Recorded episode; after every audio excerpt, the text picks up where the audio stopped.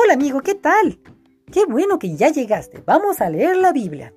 Segunda de Corintios, capítulo 5. Queremos estar en el hogar de Dios.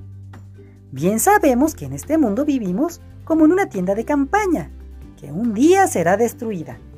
Pero en el cielo tenemos una casa permanente, construida por Dios y no por seres humanos. Mientras vivimos en este mundo, suspiramos por la casa donde viviremos para siempre.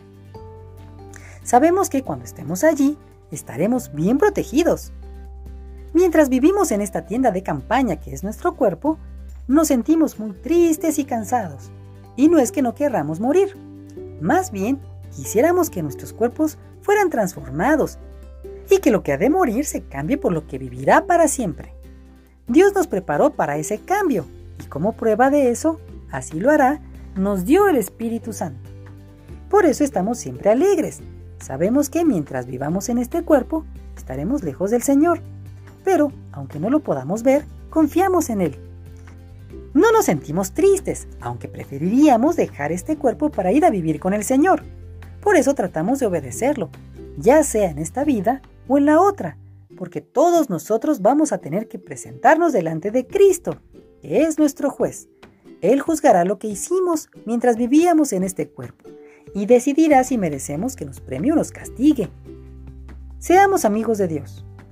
Nosotros sabemos que hay que obedecer y adorar a Dios, por eso tratamos de convencer a los demás para que crean en Él. Dios nos conoce muy bien y espero que también ustedes nos conozcan. No estamos tratando de impresionarlos al hablar bien de nosotros mismos. Lo que queremos es darles una razón para que se sientan orgullosos de nosotros. Así sabrán cómo responder a los que se creen importantes y que en realidad no lo son.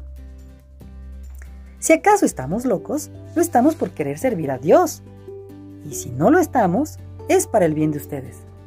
El amor de Cristo domina nuestras vidas. Sabemos que Él murió por todos y que por tanto todos hemos muerto.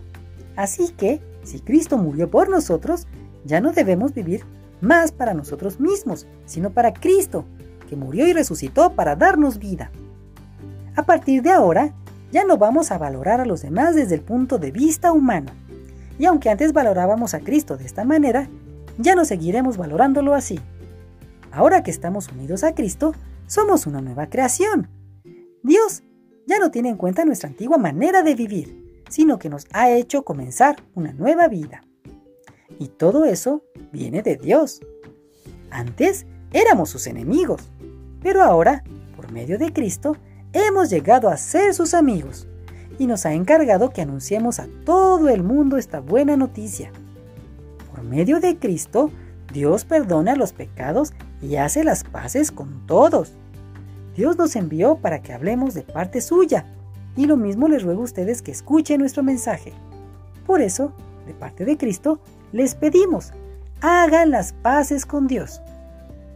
Cristo nunca pecó, pero Dios lo trató como si hubiera pecado, para declararnos inocentes por medio de Cristo.